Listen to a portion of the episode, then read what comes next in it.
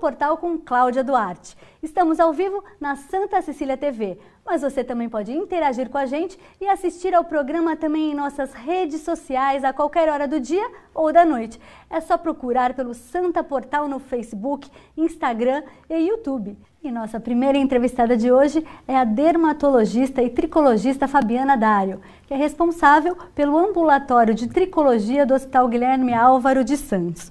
A tricologia é a área da medicina que trata doenças dos cabelos, não é, doutora? Boa tarde. Boa tarde, Cláudia. Boa tarde a todos. É um prazer estar aqui. Obrigada pelo convite. E isso é a primeira pergunta que as pessoas me fazem. O que, que é tricologia? Então, tricologia realmente é o estudo da doença dos cabelos, né? No caso, é a tricologia médica, que é a parte da dermatologia dos cabelos. E agora com a pandemia, com o pessoal isolado em casa, com esse estresse todo, tem aumentado a procura é, por pessoas que vão ao seu consultório com queda de cabelo? Nossa, a, a, queixa de queda de cabelo ficou gigantesca. Inclusive, pessoas que vinham fazendo tratamento regular, é, com bons resultados, muitas vezes tiveram uma piora na queixa de queda de cabelo. Então, queda de cabelo está sendo algo assim muito grande nessa pandemia.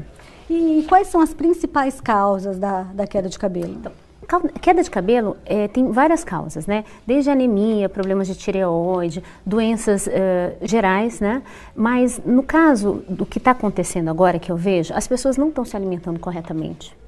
O grau de estresse está gigantesco, a ansiedade está muito grande, as pessoas estão com medo, elas não estão dormindo corretamente, assim, a quantidade de sono necessária para repor uh, toda a saúde, né? Então nós somos uma tríade, a gente come, a gente tem que dormir, a gente tem que ter relaxamento. E o que está acontecendo é que as pessoas estão num grau de estresse muito grande. Eu acredito que tudo isso tenha virado um círculo que está piorando muito as doenças. E quais os sinais, assim, que a queda do cabelo deve realmente ser tratada, que a pessoa tem que procurar um médico? Perfeito. É, existem quedas de cabelo que a pessoa realmente fica sem cabelo, fica com rodinha sem cabelo.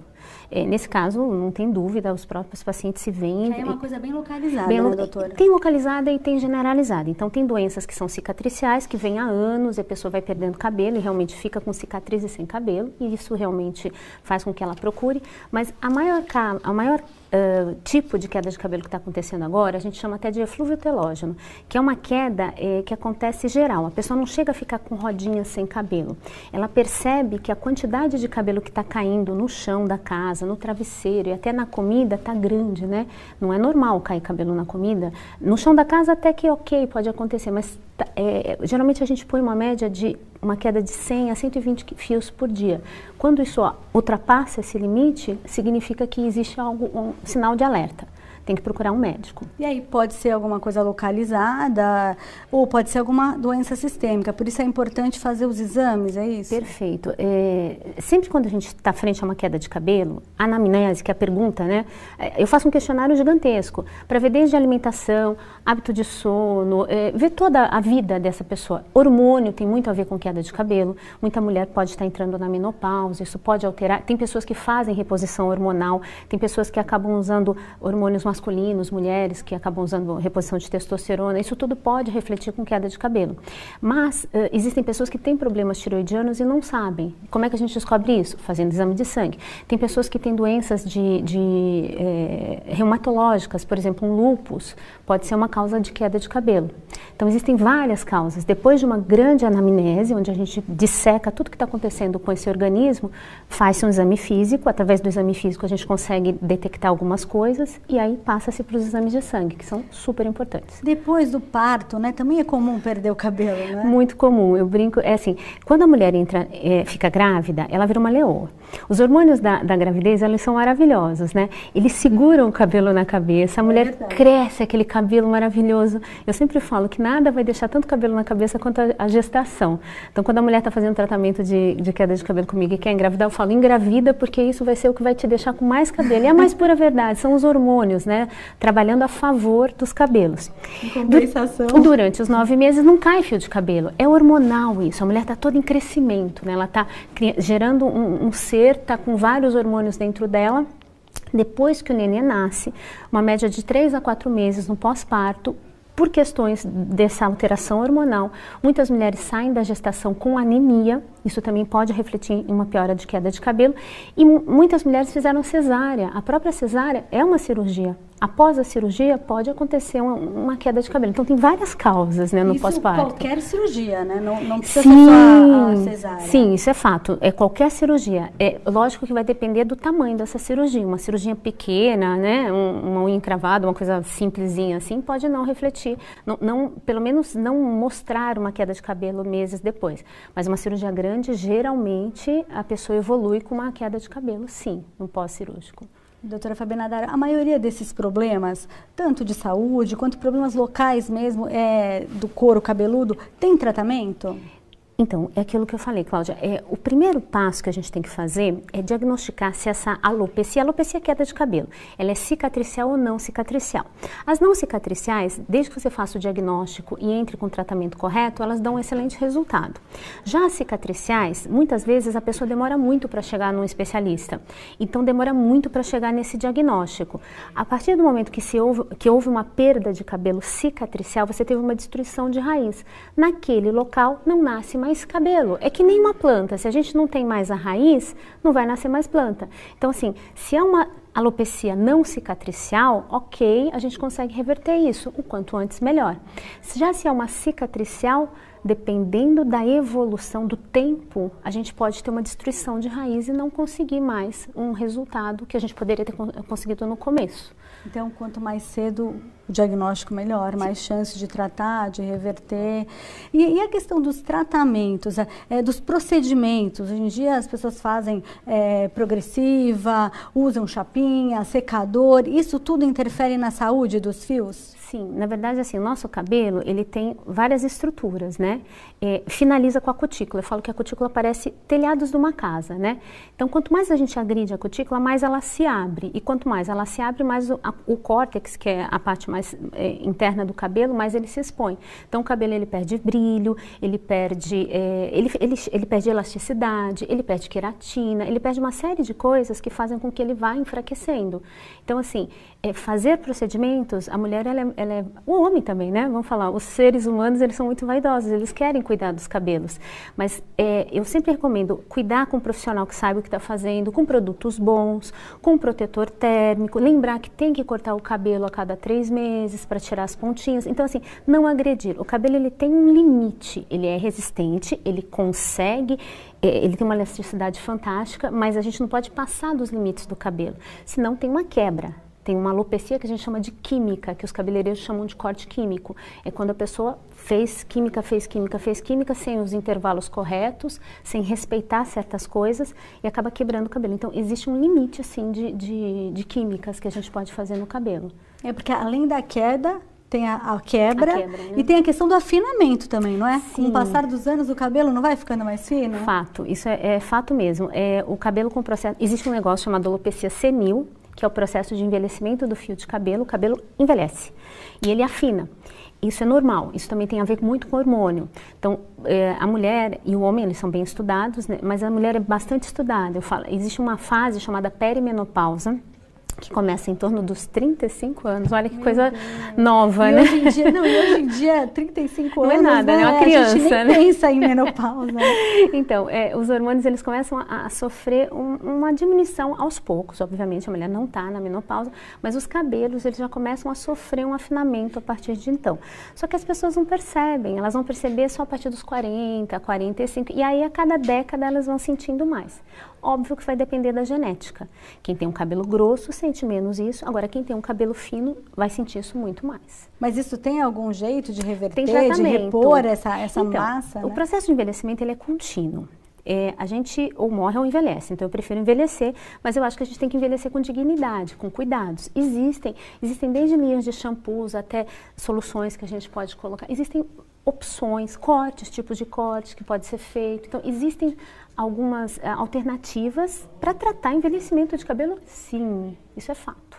Fabiana, você falou da questão da, de aparar as pontinhas de, a cada três meses. Uhum. Por que, que é, mesmo as pontinhas, por que, que isso é tão importante para garantir a força dos fios? Então, com, é, com o crescimento, o cabelo ele vai, é, ele vai sofrendo intempéries, é assim que a gente fala. Então, assim, é, fora o estresse que a gente tem de dentro para fora, que é o que está acontecendo bastante agora no mundo com esse negócio de, de Covid, de pandemia, né? As pessoas já têm um estresse interno. Existe um estresse externo, né? Então, a gente tem o sol, a poluição, se a pessoa fica muito tempo no ar-condicionado, tudo isso vai lesando o cabelo. E o cabelo, com o crescimento, ele vai se tornando cada vez mais machucadinho. Existe aquele negócio que a gente chama de ponta dupla, que é a tricoptilose. o cabelo ele vai abrindo no final. Por isso que a gente recomenda que se corte esse final inclusive para tirar esse, esse, isso que se abriu, essa ponta que o pessoal chama de ponta dupla, né? E aí vai tirando o, o, o cabelo agredido por tudo isso, né? Então, é, a questão do shampoo e condicionador, porque existe a, o tratamento de dentro para fora, né? Que até você falou a questão dos exames, de verificar se tem anemia ou não, mas e a questão do shampoo, condicionador, produtos de uso externo mesmo, eles são importantes? é, é importante investir num bom produto? Nossa, faz total diferença um bom produto. O ideal era que a gente pudesse estudar cada fio de cabelo e ver que cada fio de cabelo tem necessidade.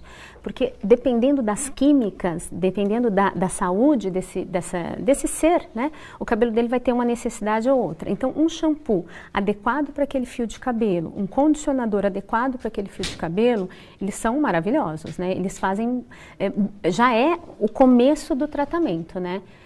Inclusive, posso fazer uma parte? Claro. É, existe uma doença chamada dermatite seborreica que atualmente ela pega bastante com esse, com esse clima, né? As pessoas tendem a, a comer é, comidas mais ricas em gordura, a tomar banhos mais quentes, isso faz com que as glândulas sebáceas trabalhem mais e aí a, quem tem dermatite seborreica acaba tendo mais exacerbação. E o shampoo medicamentoso é um dos tratamentos da dermatite seborreica. Então, então é, também, é importante também prestar atenção na temperatura da ah, água sim, que lava sim, o cabelo. Sim, quanto mais quente pior, tanto para a pele, quanto para a unha, quanto para os cabelos, né? Na verdade, a, a, dermatologia não gosta muito de água quente, entendeu?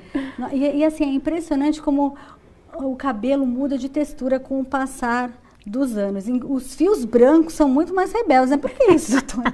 Por que, os fios brancos já, na, já nasce branco já e nasce ainda rebelde. rebelde, né? Na verdade, tem toda uma mudança hormonal, né? É, a cor que é produzida pela melanina, ela para de ser produzida, né? Os melanócitos, são as células que produzem a melanina, param de produzir. Isso tudo tem a ver com genética, né? As pessoas, elas nascem com uma genética para produzir melanina até tanto tempo e depois de tanto tempo já não vão produzir mais. E o cabelo, ele muda não só pela, pela idade, pelos hormônios, pela ausência ou presença de melanina, mas também por todo, todo esse, esse, esse intempere que ele, quanto mais tempo a gente tem, mais tempo a gente tem de agressão, né? E, e toda essa, essa, esse envelhecimento que acontece dentro para fora e de fora para dentro se reflete também nos cabelos, né? Gente, espera aí que já já a gente vai fazer ainda uma live por aqui mesmo, pela TV, com o imunologista Jorge Calil. E enquanto a gente não termina aqui, é, ele está já aguardando a gente, enquanto a gente termina aqui a entrevista, e ele vai estar com a gente falando sobre a vacina do, do Covid. É, então, doutora, a questão da, da, de passar produtos com altas temperaturas, secador, chapinha, é importante que tenha um, um protetor? Porque às vezes a pessoa negligencia, ou então fala, ah, agora a gente acabou de saber que é importante investir num bom produto, uhum. num bom shampoo, uhum. porque às vezes a pessoa pensa, não, só vou lavar, ou lavar qualquer shampoo lava, não é? é Mais ou menos. Mas não, é, externamente ele também é, é, tratado, né? Então é importante colocar aqueles produtos para proteger do calor? Perfeito. Então, então a gente pode até bifurcar essa tua pergunta, mas é, em relação a calor, o calor ele agride, desde a água, da temperatura da água do banho até a, a, piastra, que é a chapinha ou secador de cabelo, eles estão provocando uma agressão. Então, quanto mais próximo do fio, mais ele precisa de proteção. Então, produtos com protetor térmico são necessários para quem usa. De preferência, não usar, ou pelo menos uma vez por semana, tentar criar o hábito de deixar o cabelo secar natural. Esse seria o ideal, né? Não fazer todos os dias eh, agressão com o calor. Tem muita gente que está aproveitando a pandemia para dar um tempo, né, para o cabelo, né? É, Tem gente para né? não usando tanta máquina maquiagem. Isso, então assim, eu acho que tem um lado benéfico, né, das pessoas não estarem secando tanto o cabelo, é porque o secador é uma agressão, né, apesar de, das pessoas usarem, o ideal é sempre usar um protetor térmico. E shampoo tem total diferença de um para outro. É, é, de acordo, o shampoo é detergente, a ideia é limpar. Só que de acordo com uh, o tipo do detergente, ele vai agredir mais ou menos o fio de cabelo. E atualmente tem tecnologias que a gente vai agregando ao shampoo substâncias que vão tratar esse cabelo. Por isso que o ideal é usar o shampoo adequado para o seu fio de cabelo, para o seu tipo de cabelo. Porque realmente você consegue, com a lavagem, agregar tratamento. O que ele está precisando. O que ele está precisando. E a questão da, de dormir de cabelo molhado e também de lavar a cabeça todos os dias. Porque assim como estão descansando do secador, é bom ficar um ou dois dias vezes, sem lavar o cabelo? Não, na verdade isso é bem discutível. Se a pessoa tem um cabelo oleoso, ela tem necessidade de lavar o cabelo todos os dias. Se a, cabelo, a pessoa tem um cabelo seco ou um cabelo com química e que não quer que essa química vá embora muito rápido, ela evita lavar o cabelo todos os dias. Então, assim, a, a frequência da lavagem se faz de acordo com a necessidade daquele cabelo. Se é uma pessoa que tem dermatite seborreica, eu tenho pacientes com dermatite seborreica que tem ferida na cabeça. Abre ferida, dá pus, tem que lavar todos os dias. Pessoas que têm psoríase em couro cabeludo faz parte do tratamento. Então, não existe certo ou errado. Agora, muito tempo sem lavar o cabelo acaba até piorando uma queda de cabelo, acaba até piorando uma dermatite seborreica que vai piorar a queda. Então, não se deve lavar cabelo só uma vez por semana. Isso não é interessante para o couro cabeludo. Entendi. Entendi. As orientações são muito particulares. É, é importante procurar um, um tricologista quando tiver alguma dúvida. Muito obrigada pela entrevista, doutora Fabiana. Até a próxima. Obrigada, Cláudia. Obrigada. Tá, e o tema agora é coronavírus. Apesar desse assunto estar sendo exaustivamente explorado pelos meios de comunicação, muita gente ainda está bem confusa sobre a situação da pandemia. A gente vai conversar agora com o imunologista Jorge Calil, diretor do Laboratório de Imunologia do INCOR e líder do projeto de pesquisa da vacina contra o Covid-19. O doutor Calil está ao vivo com a gente de São Paulo. Olá, doutor Calil, boa tarde. Boa tarde, estou aqui no laboratório, na verdade no escritório do laboratório. Doutor, como é que está a situação aí em São Paulo do, do coronavírus? Bem, uh, o que a gente tem de dado, uh, que eu posso dizer com tran tranquilidade, eu, eu, nós acompanhamos o número de internações aqui no hospital e ele vem diminuindo dia a dia. Então, aparentemente, o número de novos casos tem diminuído. Por outro lado, uh, abriu todo o comércio, as pessoas na rua, já peguei engarrafamento para vir aqui trabalhar no Instituto Coração, então, nós não sabemos se isso vai aumentar novamente o número de casos, porque a gente vai saber isso daqui a uma ou duas semanas. Mas, aparentemente, na cidade realmente está diminuindo. Agora, as pessoas têm que tomar todas as suas precauções. Não ter aglomerações, máscara, lavar as mãos e etc. Então, doutor, com relação à vacina, né? Semana passada nós tivemos aí a divulgação dessa nova vacina. Quando que o senhor acha que ela vai estar disponível?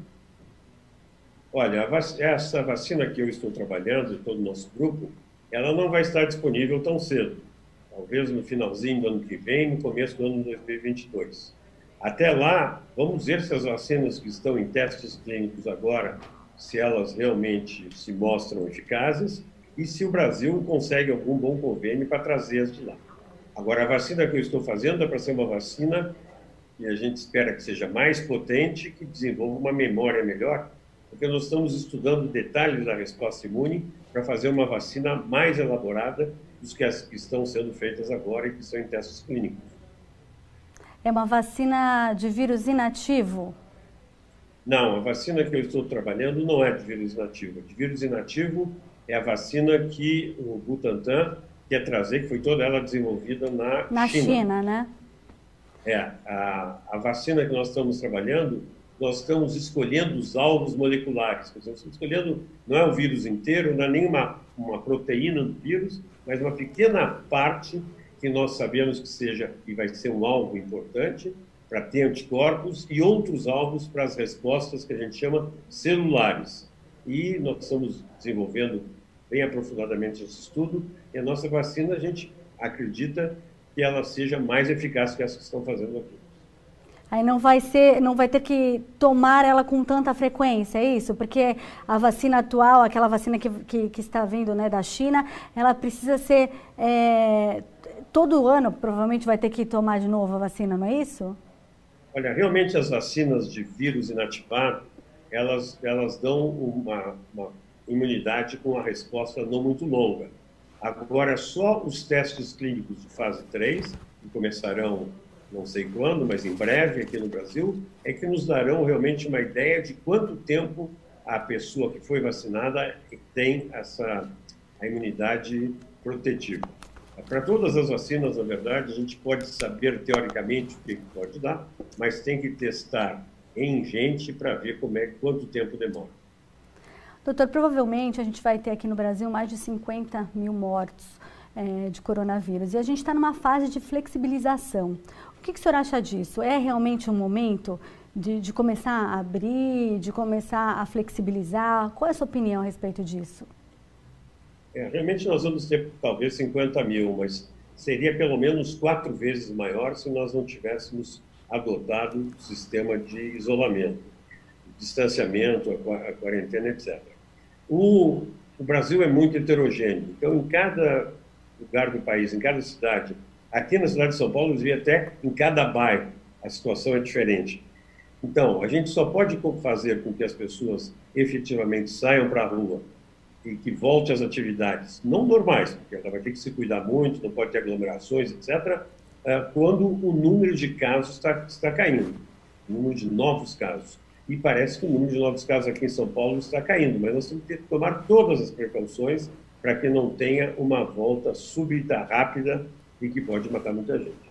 Exatamente. A, a, flexibilização não significa que o vírus foi embora, está indo embora. Muito pelo contrário, ele está presente e é importante que as pessoas tomem é, todos os cuidados. Doutor, por um acaso teve algum morto, alguma pessoa que faleceu em algum hospital de São Paulo por falta de atendimento na UTI ou de algum respirador? Há registro disso? O senhor tem conhecimento? Olha, realmente, a semana passada, os hospitais da cidade de São Paulo estavam com as UTIs, hospitais públicos principalmente, com as UTIs praticamente lotadas. A gente acredita que agora vai começar a diminuir. Mas eu não sei, eu também não estou acompanhando tão de perto, não tenho tantas informações, de alguém que não tenha sido atendido por falta de UTI ou de respirador, que eu saiba até agora.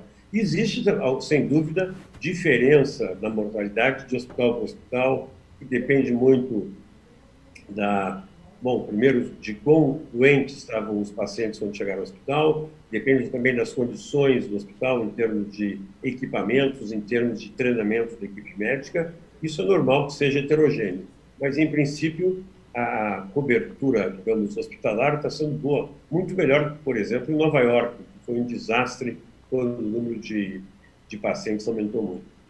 Doutor, como que estão sendo as doações de sangue? As pessoas que vão doar sangue, elas fazem o teste, o teste de Covid?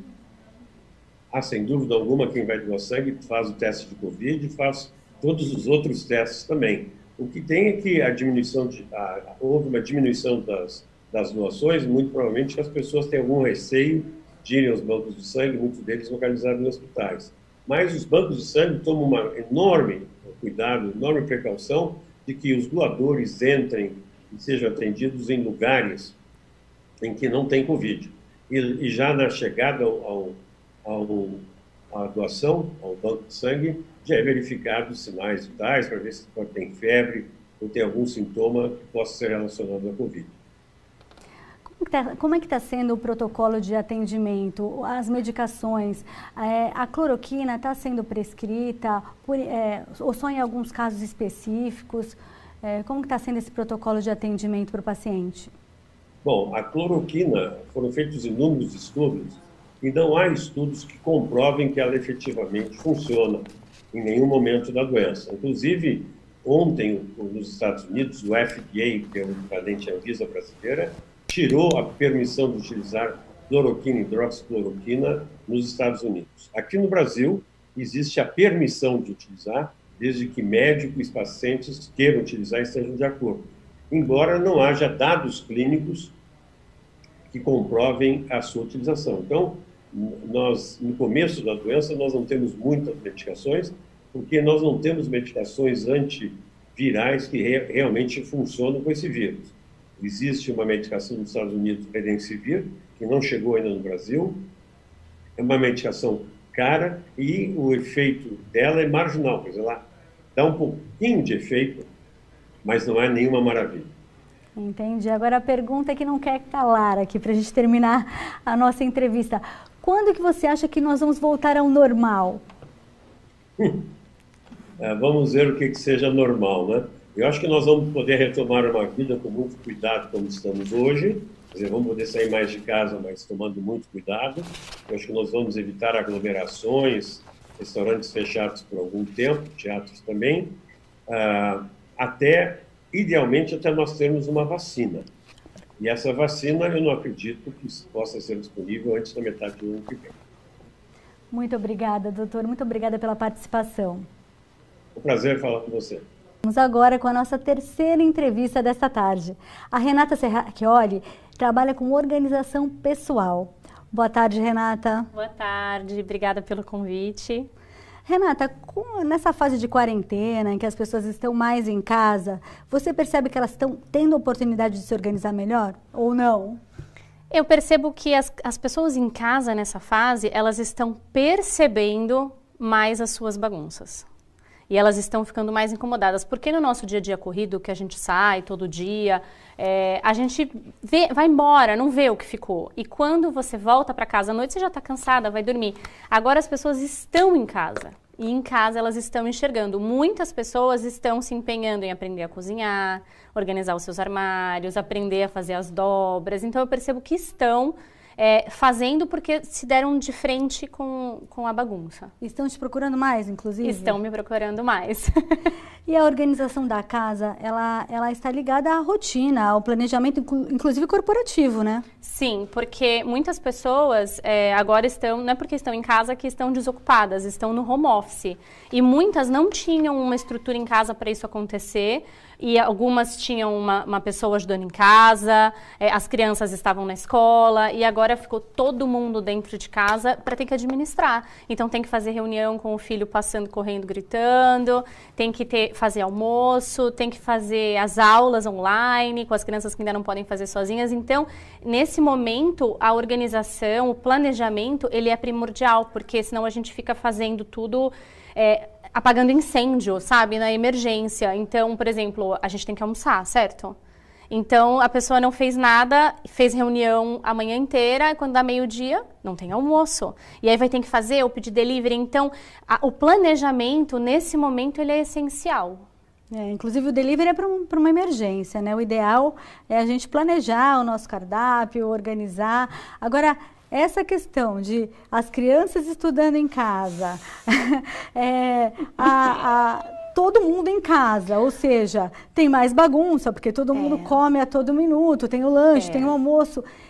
Quais são as suas dicas aí para as pessoas se organizarem? Eu me incluo, né? Eu me incluo porque eu tenho dois filhos pequenos e quando as crianças têm atividades fora e mesmo nós que temos fazemos esporte, enfim, gastamos mais energia e todos dentro de casa ficamos ansiosos, estamos preocupados, acabamos comendo mais. É assim uma regra que eu considero de ouro para as crianças finalizou uma brincadeira, um período, uma tarde de brincadeiras, guardar os brinquedos, criar esses hábitos com as crianças. Isso não tem idade. Quanto mais novinho, mais lúdico você deve conduzir esse momento. E quando, conforme a criança vai crescendo, 5, 6 anos, eles já têm total condição de guardarem os próprios brinquedos, de arrumarem as suas próprias camas. Pode não ficar impecável, mas é, é, é nesse momento até que a gente vai ensinar bastante responsabilidade para eles. Na minha casa, a a gente não vai dormir se as coisas não estiverem em ordem. Todos os dias a gente finaliza o dia, não precisa estar impecável, mas as coisas no lugar, a louça lavada. Eu sempre falo assim, porque senão você começa o dia seguinte com as atividades do dia anterior. Então você já vai encavalando. E assim, é, uma sugestão que eu tenho para dar para vocês nessa questão da alimentação, é, o cardápio. Façam um cardápio. E fazer o cardápio é, não é uma coisa difícil, isso é, você listar as principais refeições que a sua, a sua família gosta, 10, 15 refeições, e ver os ingredientes. Então, quando você, por exemplo, tiver 10 refeições, você já tem duas semanas de segunda a sexta-feira com as refeições que a sua família vai comer. Com isso, você vai fazer a sua lista de compras. E aí você compra tudo o que você precisa para aquela semana antes dela começar. Porque aí você vai conseguir se planejar, você vai saber qual é a refeição que vai ser no dia seguinte, e aí você pode adiantar no dia anterior. Se você está no sistema de é, home office, você não, não tem como você fazer a sua alimentação na hora que você vai comer, porque você já vai ter outra atividade. E muitas vezes você vai conciliar, se você tiver filhos, com a escola online à tarde. Então, é, adiante nesses períodos que você pode, à noite, de manhã cedinho, as refeições. Isso vai te trazer muita agilidade e, as, e você vai ficar menos estressado na sua casa. E quando a gente está estressado, a gente acaba descontando nas crianças, enfim, a gente perde a mão. Então, eu sugiro que você planeje. Planeje tudo. Se você tem uma reunião amanhã de manhã, então amanhã de manhã você sabe que naquele momento, se você tem uma pessoa que mora com você, essa pessoa administra as crianças, se você tem filhos, ou administra alguma coisa da casa e você faz a sua reunião. Planejamento e diálogo.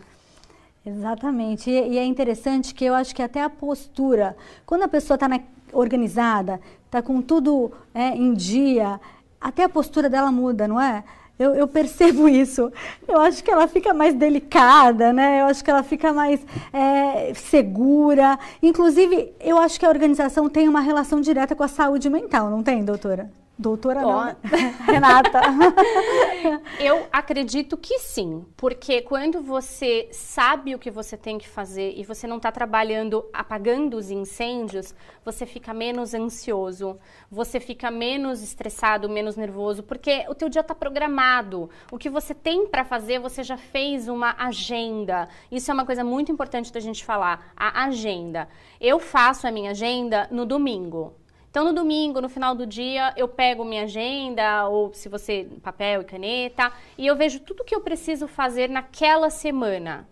E aí, uma sugestão que eu tenho para dar para vocês: separe o dia de vocês em blocos. Manhã, tarde e noite. Por quê? Você vai colocar, assim, no primeiro momento na sua agenda, as coisas que você tem agendadas que você tem um, um horário exato para fazer. E depois você vai colocar as outras coisas que você gostaria de fazer de acordo com a sua prioridade. Quando você olha isso e você sabe o que você tem que fazer, você já fica muito mais calmo, porque você já colocou as suas atividades ali. E você vai conseguir enxergar brechas para adiantar coisas que você gostaria de fazer. E outra coisa, não coloquem os compromissos de vocês muito grudadinhos, assim, uma reunião atrás da outra, uma coisa atrás da outra, porque se você tiver um imprevisto, um atraso, não conectou, enfim, falando de home office, você já atrapalha todos os outros compromissos. Então, deixe sempre um intervalinho para que você consiga administrar bem o seu dia.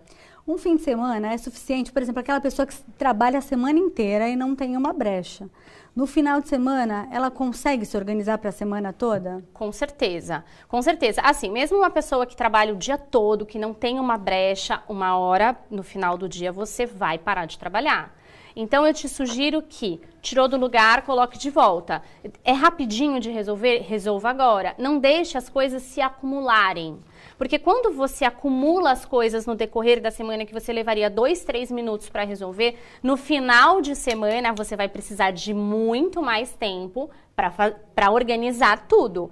É possível? É, mas aí você não descansa tanto quanto se você viesse todos os dias dando aquela geralzinha de 5, 10 minutos na sua casa. Tem gente que fala que as pessoas mais criativas são menos organizadas. O que, que, você acha dessa teoria? Você acha que essa é uma desculpa? Ah, eu acho que não tem nada a ver, porque eu sou super criativa e assim, eu funciono melhor. Eu acredito que qualquer pessoa, inclusive a criativa, ela vai funcionar melhor se ela estiver num ambiente organizado para sua cabeça ficar livre para pensar e criar, até para as crianças, sabe? Não oferecer muito brinquedo, não oferecer muita coisa, porque cria aquela poluição visual quando você senta para trabalhar na sua mesa de trabalho, manter organizada, com, somente com o que você precisa em cima, até na sua pia de que você vai fazer uma comida e tal. Não precisa pegar muita coisa, pegue o necessário. Um ambiente clean, organizado, sem excessos, a gente tem a cabeça mais livre para pensar. É até mais fácil até de, de, de manter a limpeza, né? Quando tudo está mais vazio, né? Quando tudo está mais organizado. Agora você falou uma coisa muito interessante, a questão das crianças. É importante que elas participem desse processo de organização, né? Porque às vezes a gente tem mania de guardar tudo e ajudar, né? Fala que ah, não é ajudar, na verdade a gente deveria ajudar, mas fazer pela criança. Se ela fez a bagunça, é importante que ela participe da organização para já ir adquirindo esse hábito, né? Com certeza. O que eu percebo na casa das minhas clientes, até mesmo comigo, às vezes a gente está com pressa da próxima coisa que a gente precisa fazer. E aí a criança tem o tempo dela, porque, enfim, é uma criança. E quanto mais novinho, no meio de, do processo de guardar, ele já quer brincar, ele desvirtua. Então você tem que ter paciência. Ontem eu me deparei com essa cena: meu filho de três anos resolveu organizar a sala. Eu achei a coisa mais linda do mundo, mas por quê? Porque todo dia ele tem um exemplo. Nós não somos perfeitos, mas é, todo dia esse, essa parte da organização eu trabalho muito com eles, do ambiente que a minha filha vai estudar. Então, é, faça disso parte das responsabilidades da criança, ainda mais se a, a da criança, do adolescente. A gente muito em casa e muitas pessoas estão sem ajuda de suas funcionárias, é, estão sobrecarregadas de atividades. Eu, eu acho justo que vocês dividam entre os moradores, conversem de acordo com o que cada pessoa tem possibilidade de fazer. Você não vai exigir de uma criança de 5, 6, 10 anos a mesma eficiência do que você faria. Mas eles, é, eles conseguem realizar muito mais do que a gente imagina. E esse é um trabalho de formiguinha, até porque de um dia para outro você não vai fazer com que a criança fique organizada. Olha, hoje a gente vai arrumar tudo aqui. Não é não, assim. Não. É todo dia um pouquinho, porque é o hábito, né? É o hábito que vai. Agora, do, é, Renata, tô te chamando de doutora toda hora. Até o final do doutor. Renata, qual é o primeiro passo para aquela pessoa que é zero organizada? Qual é o primeiro passo? O que ela tem que fazer para começar? Bom, então eu vou falar de mim, porque eu era muito bagunceira, gente. É, eu era bagunceira, eu não sou virginiana, porque todo mundo acha que eu sou assim, que eu sempre fui super organizada. Eu não era. É, o tempo que eu morei com os meus pais, antes de me casar, é, eu era muito bagunceira, eu deixava roupa, muitas roupas no quarto, enfim. Quando eu me casei, e eu tive a minha primeira filha, foi quando eu percebi que não tinha condição de eu viver nessa bagunça, porque agora, além de eu me administrar, administrar minha casa, eu tinha que administrar uma pessoa que tinha acabado de chegar. E foi quando eu falei assim, bom, eu acho que o primeiro passo foi esse que eu tive, foi querer eu me senti incomodada, eu não conseguia achar as coisas da minha filha e eu perdia a roupinha sem usar e às vezes a gente ia sair e ela demandava tempo e eu não conseguia encontrar uma roupa que eu queria para mim. Eu falei, não, isso não é possível. E aí hoje em dia a gente tem muitos recursos, muitas fontes de informação, a internet está aí para ajudar a gente. É, e aí eu fui aprendendo e eu acredito que esse processo foi de dentro para fora. Então eu sugiro que você não queira fazer tudo de uma vez sozinho, a não ser que seja com um profissional, porque a gente tem técnica. Então, se eu vou na sua casa fazer uma organização, eu vou para fazer isso o dia todo. Você sozinho não, é, não vai ter o dia todo para realizar essa atividade. Então você escolhe o ambiente que está te incomodando mais, ou se a sua bagunça está espalhada na casa, primeira coisa que eu te aconselho é que você pegue uma caixa ou uma sacola grande e você vai andando na sua casa pegando tudo que está fora do lugar. Tudo. E depois você vai levar para os cômodos que aquelas coisas pertencem. Então, tudo que é do banheiro no banheiro, tudo que é de roupa no, seu, no quarto da pessoa dona da roupa, enfim, copo na cozinha, você vai colocando as coisas nos cômodos que elas precisam estar. E depois você vai para o cômodo que mais te incomoda. E assim, tudo começa por um descarte, porque normalmente uma pessoa bagunceira, ela tem um excesso de coisas. Porque quando a gente não sabe onde as coisas estão, a gente compra mais das mesmas coisas. A gente não sabe que tem pacote, um pacote de feijão na dispensa, a gente compra outro pacote de feijão. Então, a gente começa descartando, no caso dos alimentos, você vai descartar só os vencidos, mas no caso de roupas e, e objetos, descarte os excessos. Que, como que vai você falar, ai, mas eu sou super apegada? Então, eu vou te explicar. Você vai ver há quanto tempo, no caso de roupa, você não usou na última estação aquela calça, aquela bota, aquele sapato. Você não vai usar na próxima estação, concorda comigo? Porque se você não sentiu falta, se você não precisou no inverno passado de um casaco que você tem no armário, esse casaco ele pode ir para outra pessoa.